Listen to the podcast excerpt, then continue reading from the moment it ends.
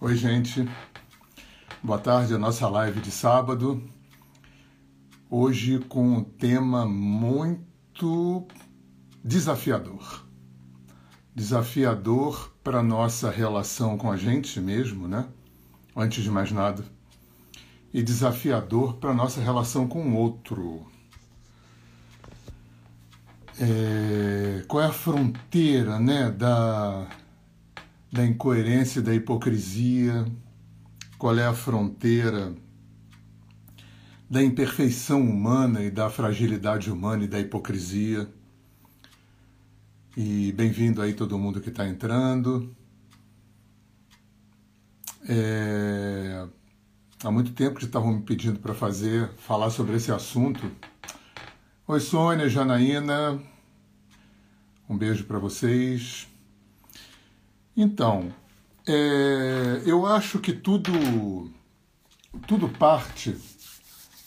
Eu posso partir aqui de uma, de uma frase que o meu querido Alex Faust, que Deus o tenha em bom lugar e sempre perto de mim, ele sempre dizia que eu acho que, que simboliza bem, né, de uma forma é, humorada, o papo que a gente vai ter aqui. É, o problema é que a mente vai de Boeing, de avião a jato, e as emoções vão de bicicleta. E esse descompasso de sentir com pensar, esse descompasso da mente com as emoções, talvez seja a chave. A chave para entender muita coisa.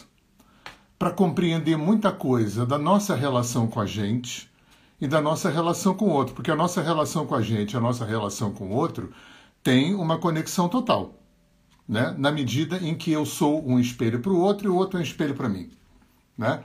Me lembrando de um de uma pessoa também do meu passado que foi muito importante que dizia que o o primeiro presente que a gente recebe quando sai da barriga da nossa mãe é um espelho colado no peito. E a gente passa a nossa vida toda refletindo no nosso espelho o outro e vendo o nosso espelho no, no peito do outro. Fala, Tiago, bem-vindo aí. E esse jogo, né? Esse jogo que envolve sincronicidade e ressonância dessa problemática de vez em quando vai dar umas pausas aqui, que a internet de roça aqui é meio, meio caída. E o outro, a outra perna, né, do nosso papo é esse descompasso, né, aquilo que eu falei lá no começo para quem não entrou. O, a mente, né, os pensamentos vão de avião a jato e as emoções vão de bicicleta. E aí nós temos um descompasso que é a raiz de muita coisa, de muito sofrimento, de muitas questões, é, aonde fica embolado dentro da gente e na nossa relação com o outro, né? Que a nossa relação com o outro vai servir para muita coisa. Vai servir para a gente se olhar, vai servir para a gente projetar, vai servir para a gente transferir, né? Tem uma, uma dinâmica muito complexa na nossa relação com o outro, né? Alguém para a gente culpar, só que a gente ainda é um pouco analfabeto dessa linguagem toda, né? Isso que tem a ver com sistêmico, com transpessoal, com holístico, né? Tudo isso ainda para a gente é um, uma linguagem da qual a gente está se apropriando. Isso é muito novo na nossa cultura.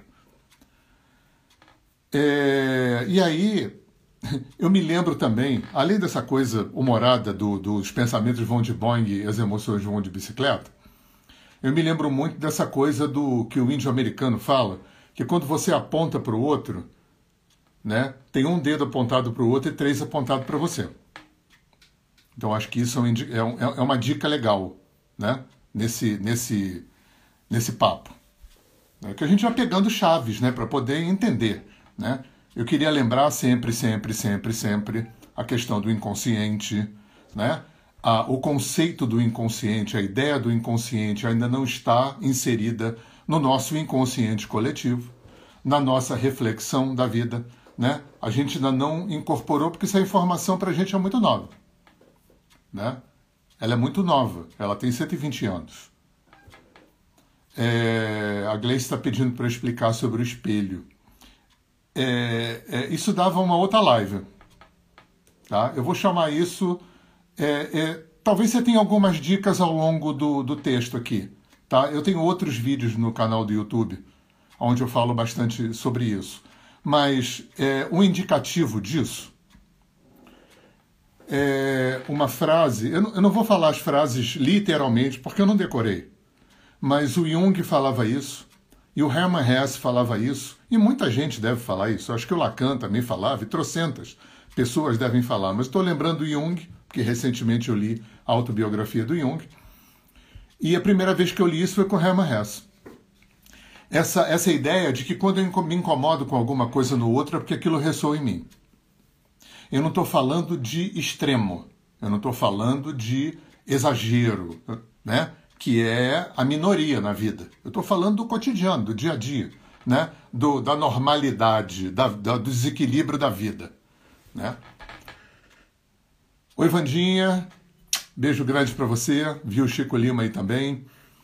É... Então, o que me incomoda no outro, porque se, é assim, se houvesse um valor absoluto, se não fosse assim, é, uma reação de uma pessoa devia ter exatamente é, um, um, um, um, comportamento de uma pessoa, uma fala de uma pessoa que provoca um desconforto em, em alguém, né, em mim, deveria provocar o mesmo desconforto em 100% de toda a humanidade. Mas não é.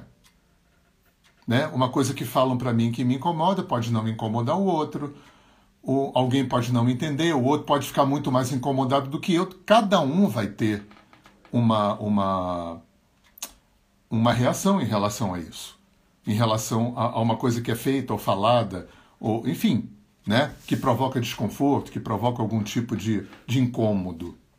Então, por que, que aquilo me provocou um incômodo, no outro não provocou, um outro nem entendeu, o outro não está nem aí, o outro ficou muito mais furibundo do que eu? pode ser pelo fenômeno da ressonância. O que é a ressonância? A ressonância é a lei da similaridade. A ressonância é como uma cola que vai colando é, é, é, é, coisas similares. Repito, o grande desafiador disso tudo é que a maioria desse, dessa mecânica, dessa fisiologia, ela acontece no ambiente inconsciente.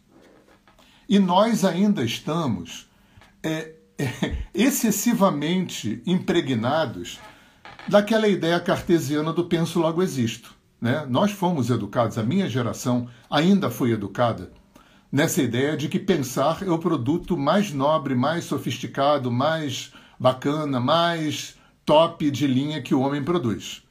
Né? Um, um oriental morre de rir disso. Mas a gente aprendeu dessa forma. E a gente está aprendendo a desconstruir. Quer dizer, a gente que eu digo é que ainda está nessa bolha né, do holístico, do transpessoal, do sistêmico. Né? São, são pessoas que estão entrando em contato maior com, com essa nova, antiga forma de olhar para si, olhar para o outro e olhar para a vida. E isso inclui aquilo que o Dr. Jung chamou de ressonância. Ah, isso inclui o que mais modernamente se chama de o, que o Jung chamava de sincronicidade, e o que a gente chama de ressonância. Para mim, a ressonância e a sincronicidade são dois, dois dos braços operativos da lei do karma, né? Daquela grande lei de causa e efeito que gerencia todo, toda a dinâmica da criação. Né?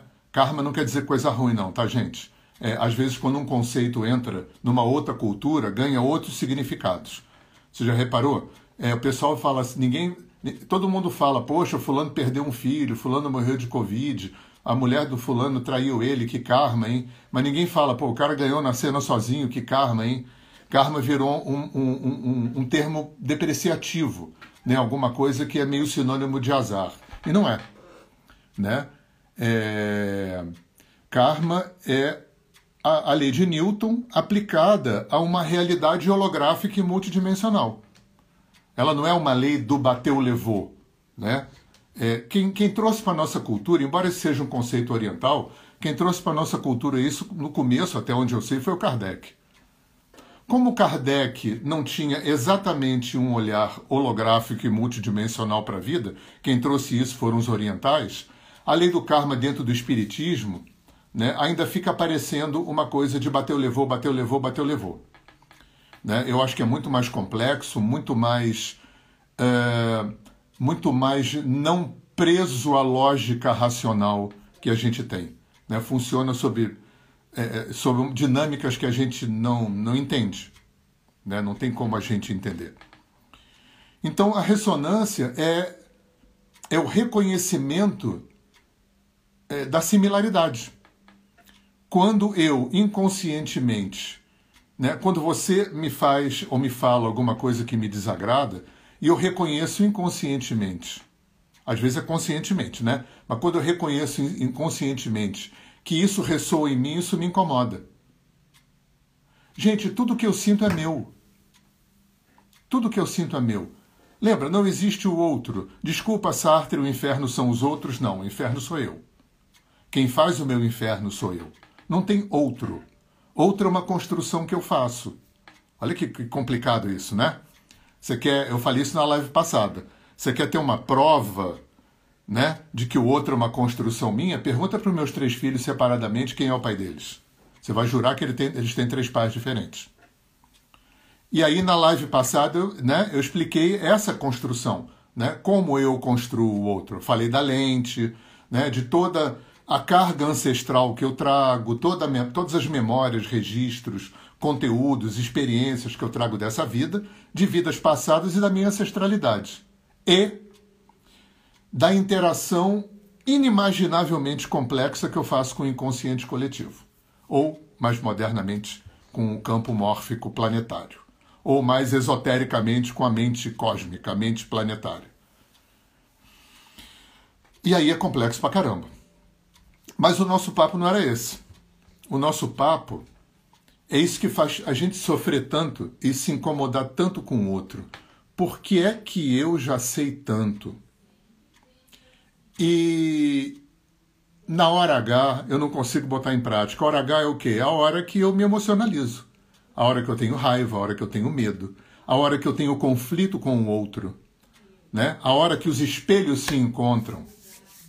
Vamos lembrar, gente, que é, aquela frase do Capra que eu sempre repito, que não é a frase não é textualmente essa, acho que está naquele livro Teia da Vida. É, o encontro das coisas é mais importante do que as coisas que se encontram. Porque as coisas se encontram para descobrir que não são coisas, que são um.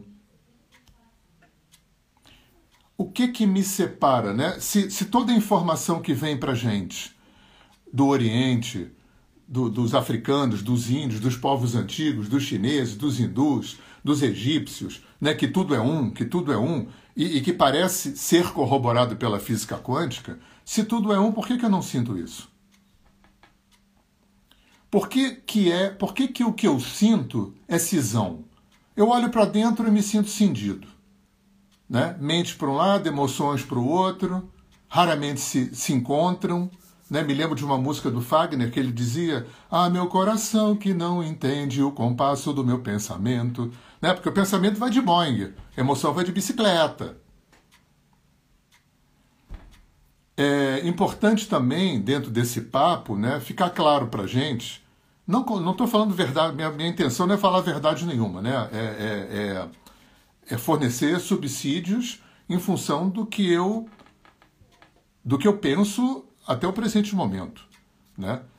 É, eu pensava, eu, eu sentia muito antes de pensar.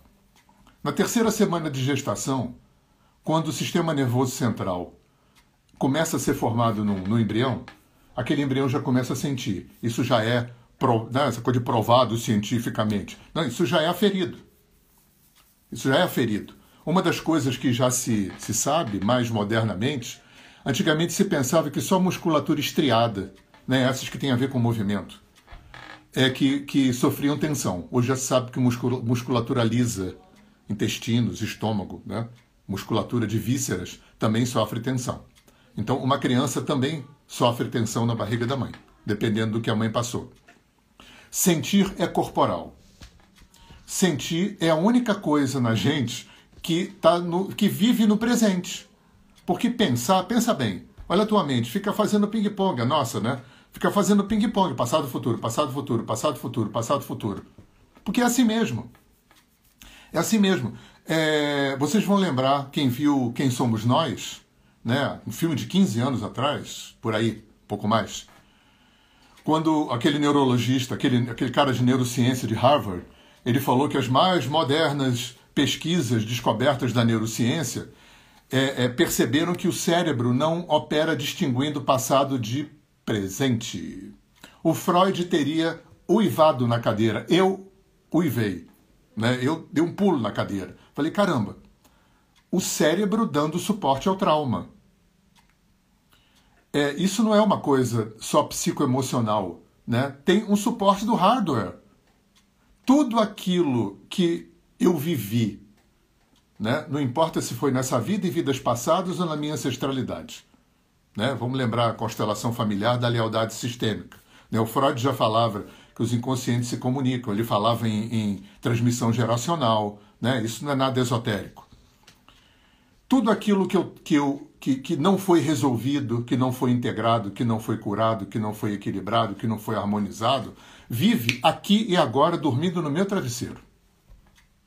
O desafio disso é que a maior parte disso é inconsciente. Eu não sei por que, que quem quer que seja Deus fez assim, eu acho isso a maior maluquice, mas é assim. E o cérebro trata isso como se isso tivesse acontecido hoje. Tudo aquilo que é pendente está sendo tratado pelo meu cérebro como alguma coisa atual. Essa é a forma, uma das formas, que o meu complexo corpo-mente tem de, é, de manter na ordem do dia, né, para que seja acessado e resolvido tudo aquilo que é pendente. É, é, claro que esse descompasso entre sentir e pensar é um dificultador, como a questão do inconsciente é um dificultador. A gigantesca, imensa, tera, giga parte de mim está vivendo aqui agora e eu não participo. Eu acho isso uma maluquice, mas. É, é, enfim, Rúbia, essa discussão ela nunca vai acabar. Né? O pessoal da, da TCC prova por A mais B que, que o, o, o, sentimento é uma elaboração do pensamento, o pessoal da psicanálise prova por A mais B que, que o pensamento é uma elaboração do sentimento, e eu, como estou muito mais para psicanálise do que para TCC, né, eu acho que o Reich foi um que, que praticamente provou isso em laboratório. Né, eu primeiro sinto, depois eu penso. Até porque eu é, é, já pensava. Pensa bem, eu comecei a sentir na terceira semana de gestação. E só comecei a pensar quando eu comecei a aprender a falar, porque pensar é linguagem. Olha o gap de tempo que tem entre um e outro. Pensar é corporal, é, sentir é corporal, pensar não é. Sentir é corporal. Tá aqui, ó, tá doendo. Tá presente no aqui e agora. Né? A bússola que me leva em direção à vida é sentir, não é pensar na minha opinião. O que eu acho é que a gente sofre uma lavagem cerebral enorme do, da, do pensamento cartesiano, dessa ditadura do conceito de que pensar é superior. Né?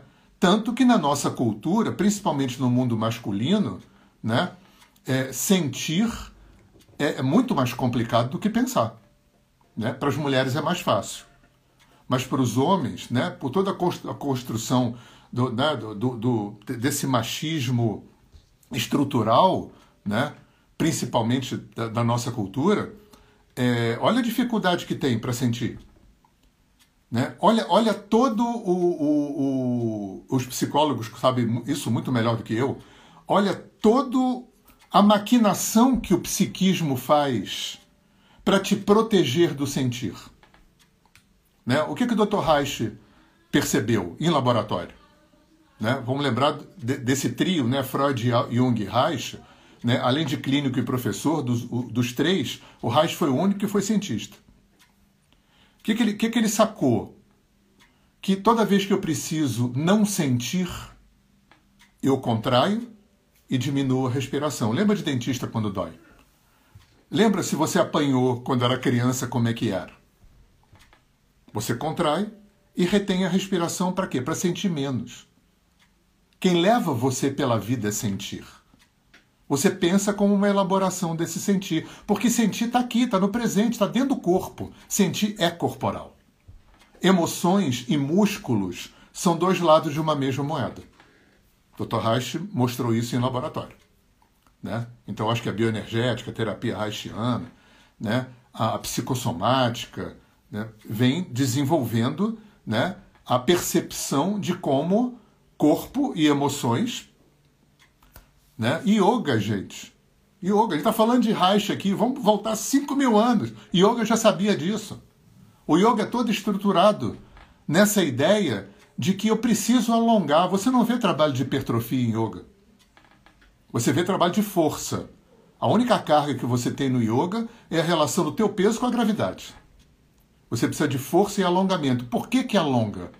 Porque quando eu alongo, eu trabalho desfazendo as coraças que foram criadas no meu corpo em, em função de questões emocionais que eu não soube lidar, que eu não quis lidar, que eu não pude lidar, que eu não soube lidar.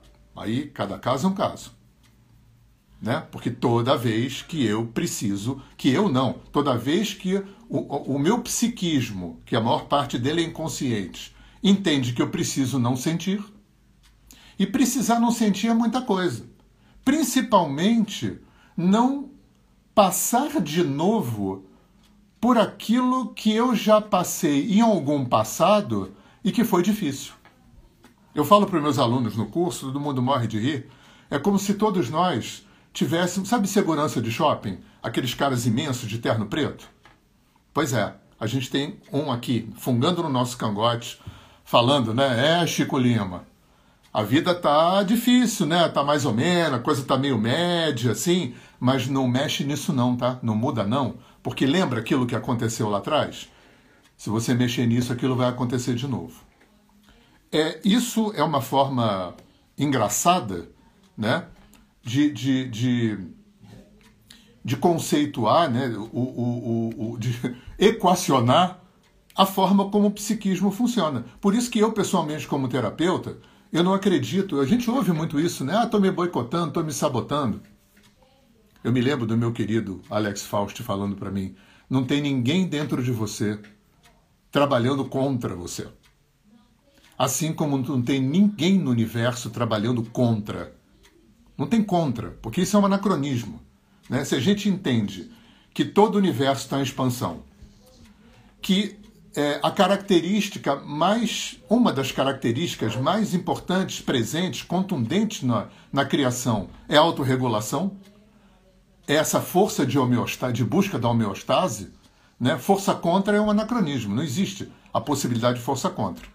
Né? É a gente que ainda considera um pouco a ideia do satanás cristão, porque a gente não entendeu o mito judaico da queda de Lúcifer. Tá? Não vou falar nisso agora, porque eu já falei isso aberto em outras lives. Né? A igreja inventou Satanás, mas essa figura não existe. Não existe uma luta do bem contra o mal. Então não existe eu me sabotando nem boicotando. O que existe são forças dentro de mim, inconscientes, que estão trabalhando para me proteger. De quê? De coisas difíceis que aconteceram nessa vida, em vidas passadas, na história da minha ancestralidade. Né? Eu trago a minha ancestralidade aqui comigo. Né? É... Isso que você está falando, Gleice, eu escuto muito. Não, muito pelo contrário. Esse tipo de raciocínio, a ideia é justamente colocar a sua responsabilidade na sua mão. Né? Eu escuto muito isso que você me fala, porque é, eu, eu entendo a dificuldade de se descolar do pensamento cartesiano e mecanicista.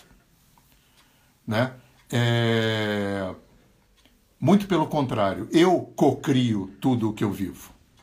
Eu co-atraio todas as experiências que eu vivo. Né? Todos os acidentes, é, é, é decepções, frustrações, assaltos, estupros, assassinatos, roubos, demissões, traições que eu passo, é tudo co-criado e co-atraído por mim. Porque é tudo uma teia. Né? é, não tem ser individual solto no espaço. A gente não tem o livre-arbítrio desse jeito. A gente aprendeu com a igreja que livre-arbítrio é um poder que Deus dá para fazer coisas que nem ele sabe que a gente vai fazer, porque só pode ser, né? É, é, eu já perguntei isso para padre e para pastor, e, e, e, e, galera fica com cara de paisagem, porque, né? Que, que livre-arbítrio é esse? Se Deus me dá um livre-arbítrio, desse que a gente aprendeu, né? Porque eu já perguntei para minha mãe e para padre, né? Por que, que se Deus é tão bom, o mundo é assim? Ah, meu filho, Deus fez tudo certo e o homem com seu livre-arbítrio. Quer dizer, ou, ou Deus não é onisciente, né? Deus não sabia o que o homem ia fazer, o que é meio infantil essa ideia, teologicamente falando, ou, ou Deus faz uma grande brincadeira. Né? Como Deus é onisciente, aí criança vai nascendo ele fala assim: ah, esse aqui vai para o inferno, esse aqui vai para o céu, esse aqui vai para o inferno, esse aqui vai para o céu. Que é bastante infantil essa ideia também, né? Então talvez, isso pegando. Eu estou aqui é, pegando emprestado de chinês, hindu, africano, índio o tempo todo, de física quântica, porque eu mesmo não sei nada. Então, talvez, assim como a lei do karma, que veio para gente como um, uma coisa meio com peso de azar, né, ou de bater o levou, da mesma forma o livre-arbítrio talvez não seja assim. Talvez o livre-arbítrio e a lei do karma sejam duas leis que operam dentro de uma perspectiva multidimensional e holográfica. E aí, queridos, pensamento cartesiano e mecanicista não vai rolar porque a gente não vai conseguir entender sincronicidade e ressonância.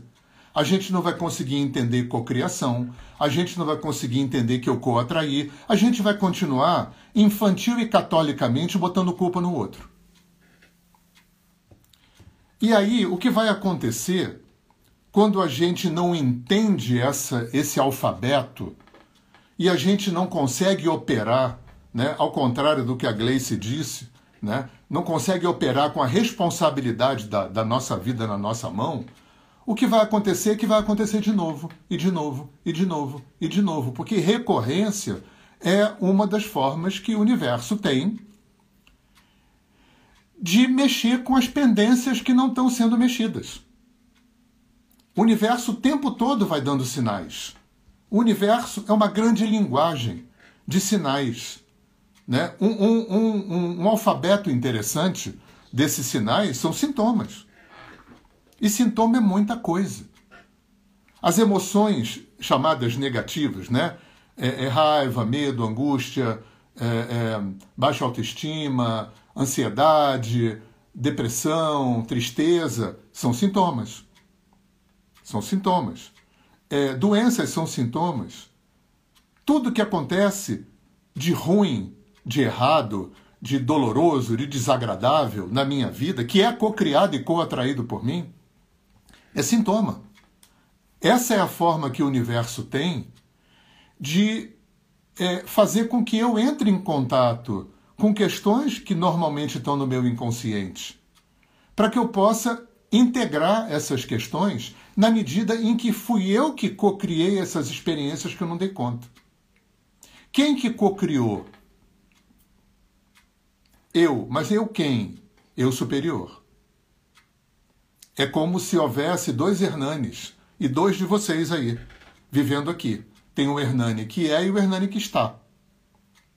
Esse Hernani que é, pode chamar de Deus interior, de eu superior, presença divina, mestre interno, né? aí cada, aí vão dar 500 mil nomes.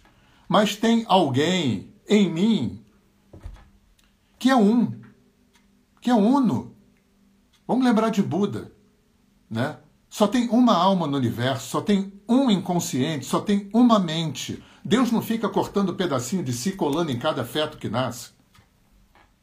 E, é, é, eu, eu, se tivesse uma religião, ia ser budista. É, Buda fala um negócio muito genial, eu falei na live passada. Ele fala de skandhas.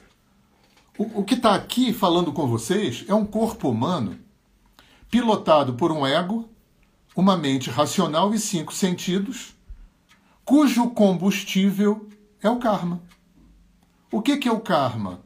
É uma, é uma conta bancária de receita e despesa, de dever e haver, de custo-benefício.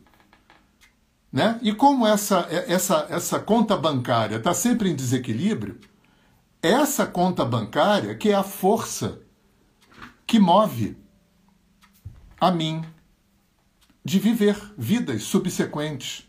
Para quê? Para fazer a única coisa que eu vim aqui para fazer, que é reexperienciar quem eu sou. Ah, segundo o, a Índia, a única doença da qual eu padeço é a ignorância de quem eu sou.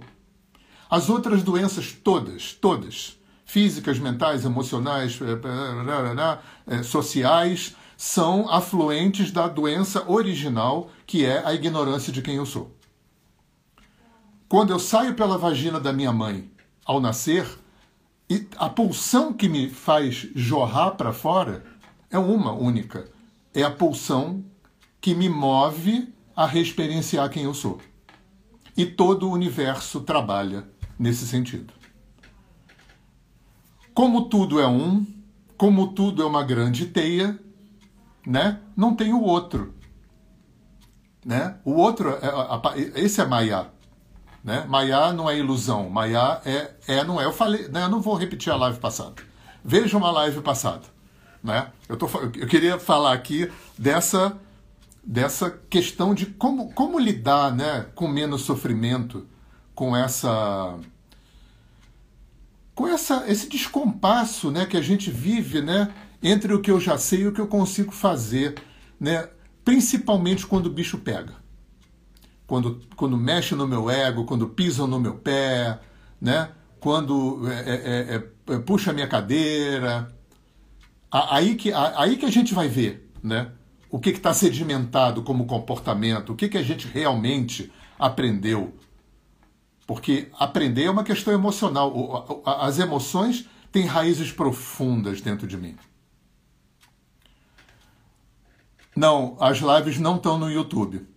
É, eu acho que o, o, Instagram criou uma, uma, uma dificuldade que quando eu entro, quando eu coloco a, a, o link do YouTube naqueles sites que baixam, fica um descompasso de imagem com, com, com áudio. Isso não acontecia, passou a acontecer de um tempo para cá. Então as minhas lives elas vão para os meus canais de podcast. Porque eu pego esse vídeo, eu, eu baixo o vídeo, que eu não consigo levar para o YouTube porque tem esse descompasso de imagem com áudio, mas eu converto para MP3 e jogo. Então eu estou no podcast da Apple, no podcast do Spotify. Tem mais umas cinco ou seis plataformas que eu não sei o nome, tá? E aí, gente, é, dentro desse, desse quadro, é, Além daquela frase do Jung, do Hermann Hesse, né, que eu acho que é uma chave para gente, né, só me incomoda, só me entristece, só me irrita.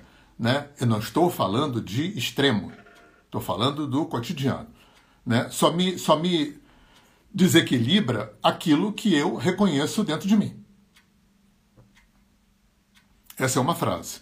Agora, tem uma frase do Martinho Lutero que eu não sei se foi o Lacan ou se foi o Marshall McLuhan. Não, McLuhan é outra, é outra frase que também é muito boa. É, que diz que eu ensino melhor aquilo que eu mais preciso aprender. Isso, para mim, dá um indicativo fantástico desse descompasso de sentir e pensar. Olha que lindo, que beleza essa frase.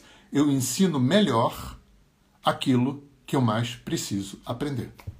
E eu vou te falar, eu como professor, é, chancelo, carimbo, assino embaixo, é, é, é levo para o cartório e faço três vias de reconhecimento de firma. Porque é isso aí. Eu, eu me percebo. Eu me percebo. Me lembro muito, né? Vou falar pela terceira vez do meu querido Alex Faust aqui, que foi meu professor e meu terapeuta. Né? Ele às vezes constelando, ele era muito alto, muito doido, ele, ele constelando e, e falando, e ele de vez em quando falava: Eu estou falando para mim, eu estou falando para mim. É isso aí. Eu estou falando para mim. Isso também, Gleice, é espelho. Tá? Isso também é uma forma de espelho, já que você perguntou. É... Qual será o limiar da, da, da hipocrisia e da fragilidade humana? Isso é uma coisa interessante. Qual é o limiar da incoerência e da hipocrisia? Porque, gente, incoerente todo mundo é. A primeira coisa que esse descompasso entre sentir e pensar produz é incoerência. Eu acho muito engraçado quando as pessoas arrotam coerência. Se há uma coisa que nós não somos é, é, é, no mundo, é coerente. Nós somos de uma incoerência bizarra. Até porque, sabe por quê? Porque nós somos muitos. Vamos trazer de novo a ideia holográfica e multidimensional, que é tão cara, que é tão é, é, é, íntima né, dos povos antigos. Pela quarta vez eu lembro aqui do meu querido Alex Faust que dizia: eu tenho que aprender a, a trocar o ou pelo e. Eu não sou feio ou bonito, sincero ou falso, mentiroso ou verdadeiro, é, é, legal ou escroto. Eu sou legal e escroto, feio e bonito, mentiroso e verdadeiro, é, é sincero e falso. Porque é, é, é, tem um universo dentro de mim. Além de ter um universo físico, né? porque tem 3 milímetros de epiderme aqui que separa o universo infinito fora e o universo infinito dentro. Né? Tem galáxias, buracos negros né, acontecendo dentro de mim. Desde o do mundo orgânico aqui é, sistêmico, dos sistemas, descendo para o mundo celular, para o mundo das moléculas, para o mundo dos átomos, do, do mundo subatômico, incontáveis galáxias. Né? Incontáveis. Então tem um universo interno é, eterno, é, é, é, é, imenso dentro e fora de mim. Eu ensino melhor aquilo que mais. Eu estou vendo essa frase do, do, Eu escrevi algumas frases aqui. Estou vendo essa frase aqui. É, a fragilidade e a hipocrisia, a incoerência, né? Essa incoerência, essa, essa cobrança que a sociedade tem pela coerência, é, é muito pela falta, né, pelo excesso de olhar cartesiano para isso. Eu tenho que ser isso ou isso. Impossível. Eu não estou falando de extremos. Não tem como ser. Eu sou isso e isso. Porque tem uma. Além da complexidade que eu vivo dentro de mim, né, tem a complexidade da própria existência. Né? Eu estava falando das cisões e não terminei lá no começo. Né? Eu olho para mim e me sinto cindido. Até cantei a musiquinha do Fagner. Né? É, raramente está é, tá andando junto é, emoções com, com meu corpo, as emoções, meus pensamentos. Fora de mim, eu me sinto cindido. Eu me sinto separado dos outros, me sinto separado da natureza, me sinto separado do que quer que seja espiritualidade, Deus, transcendente e tal. É muito complexo. E, e, e eu sou uma, uma bolha no oceano dentro dessa complexidade. Então, como é que você vai exigir coerência? Né? Então, coerência não tem. É claro que a gente deve buscar uma coerência, é claro que a gente deve. Né? É, é, o excesso de metamorfose ambulante não é legal. Metamorfose ambulante do Raul Seixas é bacana. É bacana quando isso está dentro de um patamar de crescimento. Né? Seu metamorfose ambulante porra louca não leva para lugar nenhum. Aí não, né, fica uma coisa infantilizada e não é legal. Então, a busca, claro que buscar uma, uma coerência, claro que buscar um norte é, é tarefa da gente, com certeza. Eu não estou fazendo aqui a, a, a, apologia da metamorfose ambulante seixiana, né? porque o Raul Seixas era metamorfose ambulante desse jeito, tanto que teve o fim que teve, com toda a genialidade dele, né? Porque a gente sabe que artista é assim. Uma coisa é a obra dele, outra coisa é a vida pessoal dele. E nem sempre isso está casadinho, né? mas isso é outra história. É, o que, que, será que é hipocrisia, então? Né? Ah, aquele fulano fez, né, né? Fiz aqui essa live com esse discurso tão bonito e tal, bababá, mas aí o cara. É, é... não, ontem, ontem eu ouvi uma história assim, né? Porque o pessoal do yoga é, fica arrotando não sei o que, veganismo e tal, e sai e vai para balada tomar cerveja. Então qual será o limiar da hipocrisia? Né? Na minha opinião, na minha opinião, temporária, né, porque eu posso mudar de opinião, é, a hipocrisia ela, ela é uma incoerência humana que é deliberada, que é feita na má fé, né, que é feita no, no, no mau caráter, que é feita para dominar ou para manipular. Isso para mim é hipocrisia, né? A hipocrisia tem uma intenção, tem uma, uma, um objetivo malévolo, vamos falar assim. Né? Isso para mim é hipocrisia. Agora, O que não é isso, para mim, é fragilidade humana. Para mim, é a fragilidade humana. É, é a imperfeição humana. E essa fragilidade. Você imagina a imensa fragilidade e imperfeição humana que nós somos, dentro desse descompasso do Boeing e da bicicleta. As, né? O pensamento vai de Boeing, as emoções vão de bicicleta. Olha que coisa difícil de, de, de operacionalizar. Né? É... Desculpa, gente, é, eu, eu tenho muita dificuldade de falar e ler, porque eu sou meio TDA. Então, se eu começar a ler tudo que vocês estão me escrevendo, eu consigo dar uma piscada rapidinho. Eu esqueço o que eu estava falando, tá? Como eu já esqueci agora. Mas vamos lá. É...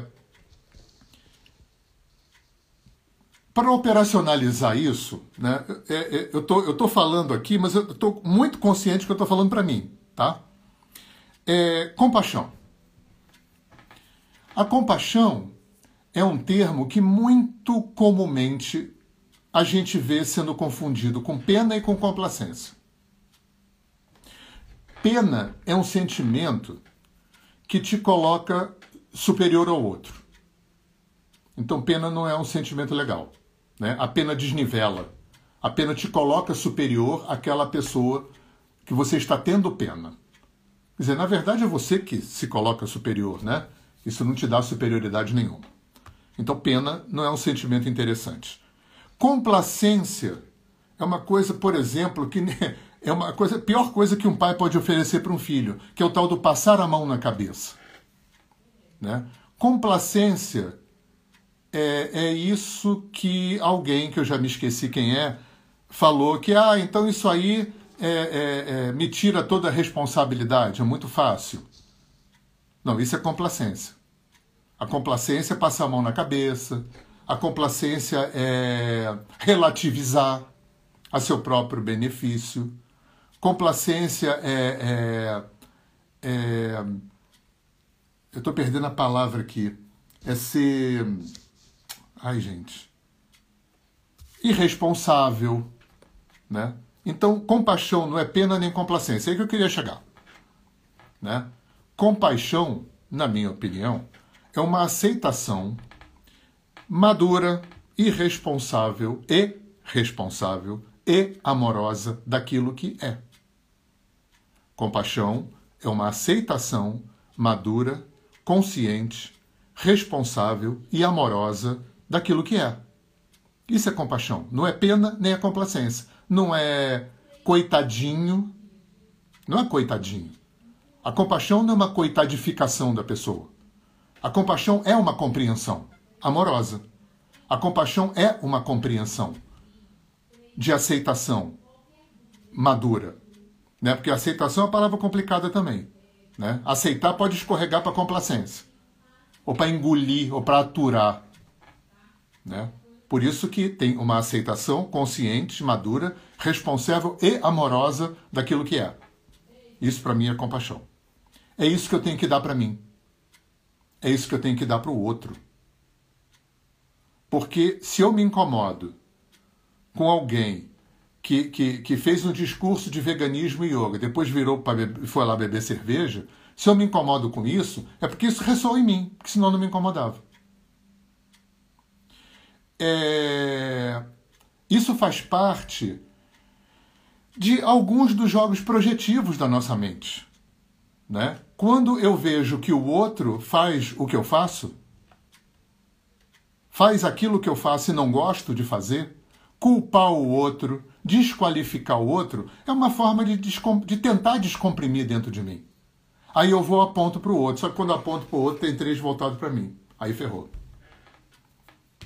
Mas esse tipo de, de cobrança, né?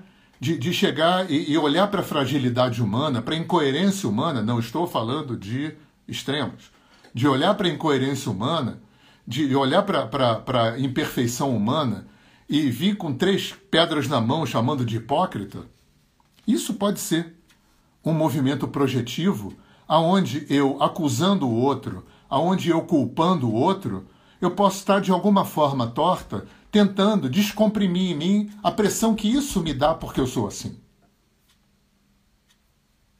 Tá? Talvez por isso tenha três dedos apontados para mim. Isso também tem a ver com o espelho. Né? Espelho é, um, é uma forma é, é, simbólica de, de falar de sincronicidade e ressonância. De falar desse jogo de teia. Né? Porque o universo todo se movimenta, gente, por uma razão. Para trazer material inconsciente para fora. Se Deus, seja lá quem ele for, fez 99, deve ser muito mais, por cento de mim inconsciente, fisicamente, psicologicamente, emocionalmente, energeticamente, espiritualmente, né? ele também é, é, nos instrumentalizou, instrumentalizou a vida com procedimentos para que esse material inconsciente, que é onde moram as raízes dos nossos sofrimentos, limitações, venham eles dessa vida, de vidas passadas, da nossa ancestralidade. Então, o mesmo Deus, né, é a mesma força, a mesma consciência, né, o mesmo Criador, que, que nos fez né, com esse desafio tão gigante de estar vivendo aqui agora e a maior parte a não ser consciente, também está nos provendo o tempo todo de acesso a esse lugar e de caminhos para poder equacionar o que está lá dentro. Tanto é né, que, se você olhar a história da humanidade, a história do, do, em toda a história das civilizações, o homem fez, é, estabeleceu formas de medicina, de terapias, de psicologias, de religiões, de espiritualidades e de filosofias todas as culturas ao longo da história da Terra é, é, fomentaram, fundaram, criaram essas quatro formas. Todas, cada uma dentro da sua realidade cultural, histórica, geográfica, antropológica, sociológica, tá certo. Cada uma do seu jeito. Né? Umas enfatizando mais a espiritualidade, outras enfatizando mais o psicológico, outras enfatizando mais o físico. Né? Mas isso, na minha opinião, denota esse movimento atávico, visceral da, do, do, da humanidade enquanto inconsciente coletivo, de adentrar nesse mundo inconsciente. Já que o mundo inconsciente é quase a totalidade da nossa existência. Está acontecendo nessa dimensão. Eu não estou me referindo ao inconsciente freudiano, não. Eu estou me, me, me referindo a um conceito muito mais amplo a tudo o que é inconsciente para a gente.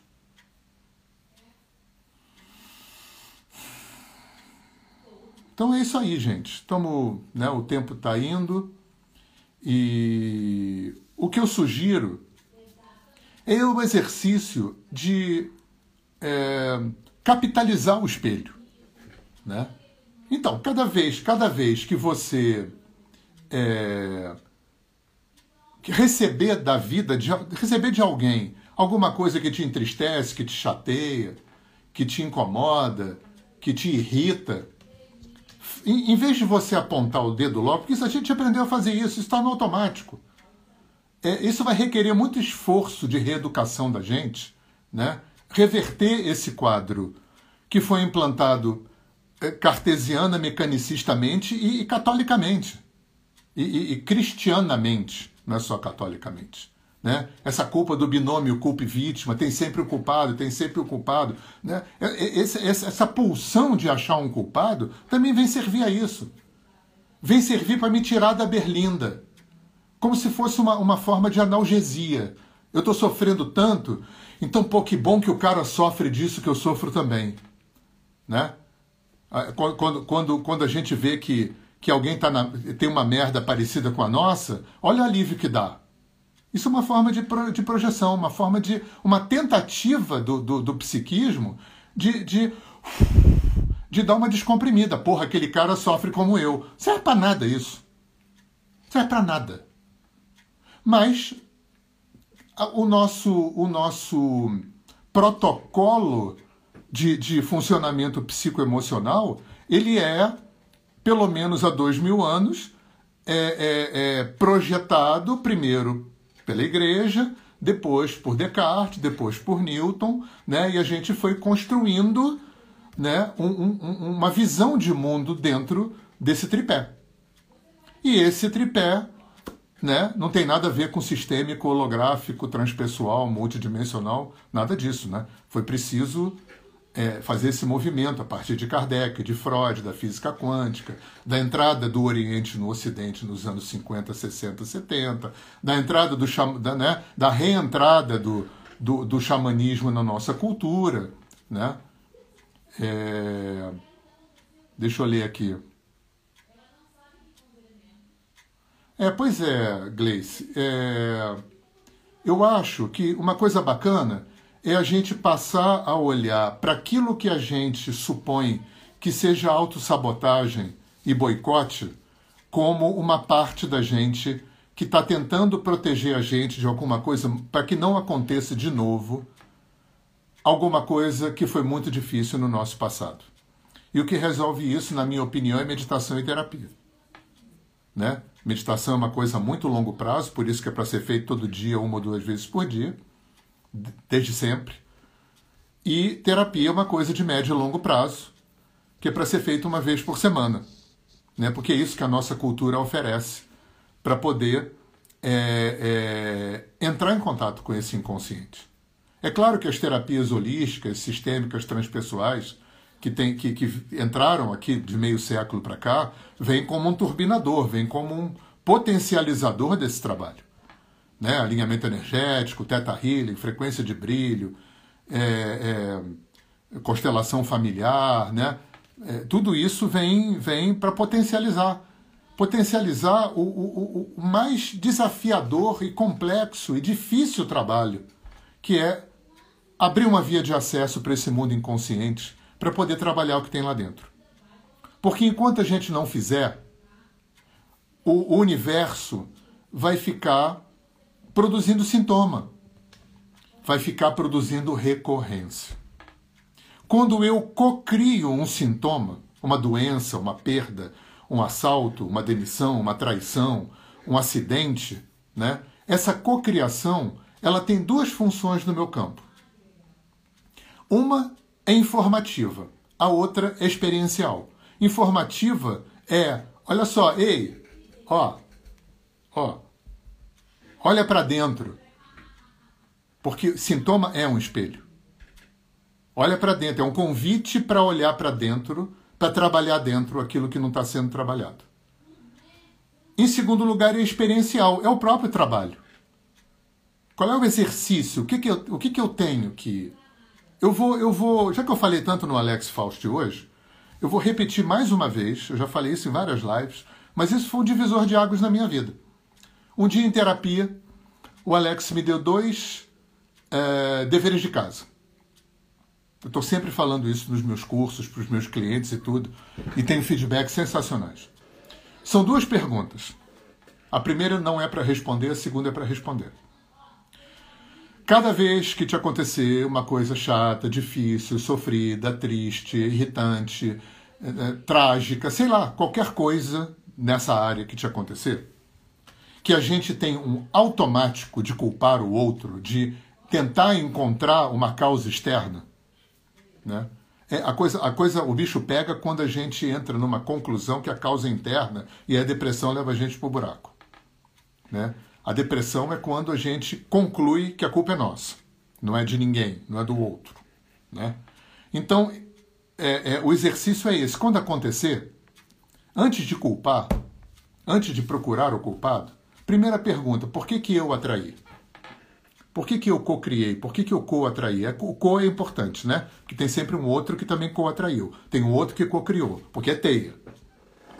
Essa pergunta não é para responder Primeiro, porque você dificilmente vai saber a resposta. Isso pode ser uma coisa que vem fruto de reações kármicas de coisas dessa vida, de vidas passadas, da tua ancestralidade, não tem como saber. A função dessa pergunta é fazer o cérebro criar novas sinapses, criar novas vias neurais, criar um novo hardware. Que tem a ver, para quem me, me, perguntou lá atrás, não sei se foi a Gleice ou a Ruby, que tem é, para colocar a responsabilidade da minha vida na minha mão. Não para tornar cômodo, muito pelo contrário, para tornar incômodo. Então, quando a, a repetição, vamos lembrar que o cérebro ele funciona na base da repetição. Tudo é repetição. Aprender a dirigir, aprender idioma, aprender é, é, a tocar um instrumento, qualquer coisa necessita repetição para quê? Para que se formem novas vias neurais, para que o cérebro produza um hardware para poder instalar esse software. Só que a gente não é eletroeletrônico, né? Nós somos biológicos, energéticos, psicológicos, emocionais. Então esse processo é mais longo do que pegar um computador e ligar na tomada depois que você trocou uma placa-mãe. Então você precisa repetir. Então cada vez que me acontecer, eu repito. Por que, que eu co-atraí? Por que, que eu co-criei isso? Isso vai ao longo do tempo, né? desconstruindo essa coisa projetiva, essa coisa culposa, né? que a gente está lavado cerebralmente há muitos séculos. É, é, é, da forma como a gente operacionaliza o nosso emocional. A segunda pergunta é para tentar responder. O que, que eu tenho que aprender? O que, que eu tenho que melhorar, mudar, trabalhar, ressignificar, que tem a ver com isso que eu estou vivendo? Aí a resposta talvez já fique mais clara. Isso aí que eu co-criei, isso aí que eu co-atraí, está me trazendo que, que, que exercício, que proposta, que convite para eu me trabalhar, para eu mudar, para eu é, me desapegar ou para eu me trans transformar, né, o que quer que for. Porque isso é uma linguagem, gente. Sintoma é uma linguagem. Tudo que eu estou tentando passar aqui, que eu tento passar nas minhas aulas, é que eu, foi, eu vou contar de novo essa história. Foi o que eu aprendi a primeira vez que eu entrei com índio na floresta aqui na Aldeia do Sol, com o pai Jatob, há uns 20 anos atrás, talvez. E eu muito acostumado com oriental, né, com indiano, o indiano só cala a boca para meditar, é um povo muito falador, mas índio não. E eu entrei na floresta com ele, eu acho que ele ia pegar uma erva, alguma coisa, eu não me lembro mais. E eu comecei a perguntar, perguntar, e ele... Bom, aquariano, né? Eu precisei de uns três ou quatro para calar a boca, né? Aí tá, beleza, ele fez o que ele tinha que fazer. Quando ele saiu, aí ele veio falar comigo, é... não, nessa, não desse jeito elaborado como eu vou falar, tá? Mas ele falou assim: olha só, quando a gente fala, a gente para de ouvir. Quando a gente para de ouvir, a gente para de ver o Criador falando com a gente. Aquele pássaro não passou por acaso. Aquela folha não caiu por acaso. O vento não ventou por acaso, porque não existe por acaso. Existe. Aí, aí sou eu agora falando, né? Existe um organismo, gente. O universo é um organismo. Assim como você é um microorganismo, é um mini universo, o universo é um organismo. E acaso é uma coisa que não tem causa. E não ter causa é anacrônico. Não ter causa vai na contramão da ideia de que o universo é autorregulado e autorregulador. Que o universo é, é trabalha 100% para sua expansão, como os cientistas né, já perceberam, todo o universo está se expandindo. Por isso que não tem lugar para força contra. O que tem lugar, e eu sempre falo isso e não vou, não vou entrar nesse assunto agora porque não é dessa live, já falei muito em outras, o que existe é obstáculo. Obstáculo, é, é exercício, teste, prova. E aí algumas religiões resolveram ler isso como se fosse uma força contra, como inventaram Satanás. Eu já contei para vocês que na mitologia hindu o demônio não, não, não, tá, não está contra Deus. O demônio está a favor de Deus, trabalha para Deus. E aí isso é corroborado por uma frase é, do Capra, que também não é literalmente assim, mas o Capra fala que, ah, porque a gente só pensa na autorregulação. Mas a gente esquece que também tem a autodesregulação. Porque se autorregulasse e parasse, paralisava o processo. E se tem uma coisa no universo que talvez seja a mais evidente, né? E, e, e os sábios da Índia, não é? lá no passado, né? Isso talvez seja um dos pontos de honra da empresa da filosofia oriental é movimento. Impermanência, né, que os budistas falam tanto, os hindus, os chineses, impermanência é a própria expressão do movimento. Então, o movimento incessante é um movimento é, de expansão. Né? Não tem espaço. Para força contra. Né? O, o demônio na Índia ele trabalha a favor, né? porque alguém precisa desregular. Então, tem uma força que busca a homeostase, né? o sistema regulou, então tem uma. Né, yin yang. Tem uma outra força que começa a desregular. Para quê? Para poder ter o quê? Movimento. Para poder ter expansão. E quem que desregula? Satanás. O meu pai, que era um cara bem-humorado, né? ele que, que não, sabia de nada disso que eu estou falando. Ele dizia intuitivamente. Aliás, nem eu sabia na época disso tudo que eu estou falando. Ele dizia intuitivamente: quando Deus faz reunião de ministério, Jesus está sentado à direita e Satanás à esquerda. Porque meu pai já intuía.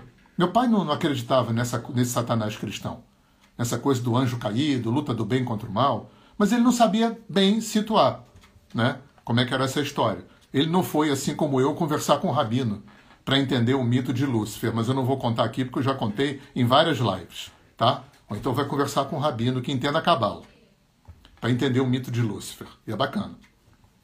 Então, gente, assim, fica esse dever de casa para vocês das duas perguntas. Isso foi um divisor de águas para mim, né?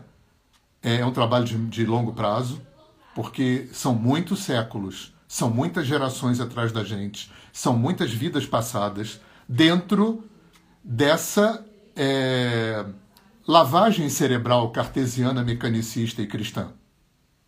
Então não vai ser assim que a gente vai é, resolver, infelizmente. Mas se a gente não começar, né, não vai rolar. Então lembra que a gente ensina é, melhor aquilo, a gente ensina melhor aquilo que a gente mais tem que aprender, né? Isso é uma frase genial. É, e tem uma outra frase que não tem muito a ver com isso, mas que está buzinando no meu ouvido, eu vou falar também. O Lacan fala isso e o Marshall McLuhan, aquele teórico da comunicação dos anos 70, falava que pode ter um abismo entre o que alguém, o que alguém falou e o que o outro entendeu. Isso também é um bom componente para estar presente na nossa visão de mundo quando a gente vai lidar com o outro, quando a gente vai julgar o outro, quando a gente vai cobrar o outro, quando a gente vai culpar o outro, quando a gente vai projetar questões nossas no outro. Uma coisa foi o que eu falei. Agora eu não sei como é que o outro ouviu. Pode haver um abismo enorme. Guerras. Guerras aconteceram na história da humanidade por causa disso. Porque às vezes existe um abismo imenso entre a intenção, a, a fala, a intenção de uma pessoa e como a outra recebeu. Isso é espaço para compaixão. Isso abre espaço para compaixão. Tudo isso que eu procurei falar aqui, na minha prática pessoal, quando eu olho para mim, é para abrir espaço para compaixão. Porque, gente, é, o fora é um produto do dentro. Se a física quântica está certa. E se os, os orientais estão certos. Né? É a qualidade com a qual eu vivo dentro de mim, a qualidade com a qual eu me relaciono comigo, a qualidade com a qual eu me sinto encarnado nesse corpo, é o que constrói a minha vida. O, o meu fora, o meu entorno, a qualidade emocional, psicológica, energética, vi, eh, comportamental, vivencial que eu experimento, ela é diretamente proporcional à qualidade que eu vivo dentro de mim.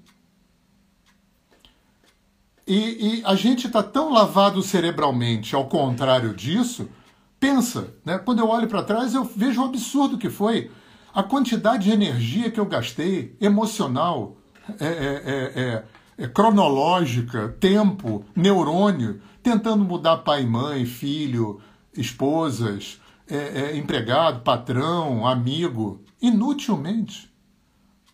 Porque isso é projetivo também. A tentativa de mudar o outro ou é uma tentativa torta de me mudar, né? Eu ensino melhor aquilo que eu mais preciso aprender, ou uma forma de me descomprimir. Né? Na medida em que eu acuso, que eu, que eu forço, que eu cobro e tal, eu tô, eu tô esvaziando um pouco essa pressão que é dentro de mim. Porque veja bem, se eu conseguisse mudar o outro, e eu não mudasse, eu ia ficar puto. Aí eu ia ter outro problema, porque o outro é melhor do que eu. Olha só que bullshit total, né? Oi, Ivone, um beijo para você, dá um beijão na Lara. Então, gente, é, compaixão, tá? Compaixão, eu acho que é o grande, né? Compaixão com você. A construção da compaixão interna vai extrapolar para fora e você vai conseguir ser compassivo. Lembra daquela frase de Jesus, a mais famosa, todo mundo sabe? Amai ao próximo, dá fazer coro aí, como a ti mesmo, não é? Ele sabia, ele, ele podia ter falado mais do que a si mesmo antes de ti mesmo, mas ele não falou, porque ele sabia que ninguém pode dar o que não tem. Tá bom? Então, antes de apontar o dedo para o outro, lembra que tem três apontados para você. Que não necessariamente a incoerência humana é a hipocrisia que não necessariamente a fragilidade e a imperfeição humana é hipocrisia. Nem sempre é. Às vezes é fragilidade e imperfeição e incoerência oriunda dessa fragilidade e imperfeição. Então, em vez de você apontar para o outro, vai trabalhar em você essa fragilidade, imperfeição e incoerência. Porque o outro você não tem como mudar. Né? E você, você tem como mudar. Dá trabalho? Claro que dá. A gente quer ter? Não. É muito mais fácil, né? Jogar pedra no outro. Agora, ir para né, meditar todo dia, ir para terapia, né? Botar o dedo na ferida, acessar a sua sombra. Oi, Vanessa, beijo grande, querida. Zé Aica, o queridão, que bom que você está aqui. Então, gente, até o próximo sábado, né? Sempre convidando a vocês a fazerem contato comigo quando quiserem. É, se você botar meu nome, Hernani Fornari, no Google, você acessa o meu site, meus canais de vídeo, meus canais de podcast, meus canais de música, né? Tenho meu, os meus, eu tenho três e-books que eu disponibilizo gratuitamente, é só mandar e-mail para mim ou WhatsApp. E meu e-mail e WhatsApp você encontra no meu site, que você encontra no Google, tá bom? Então, sábado que vem, né, com outro tema efervescente, tá? Que eu não sei qual é ainda, até aceito sugestões. Mas esse tema já estava é, é, cozinhando aqui dentro há muito tempo. É claro que dá para falar muito mais, é claro que não esgota aqui, é claro que é só minha opinião, né? Mas que tenha sido bom material de reflexão para vocês. Tá bom?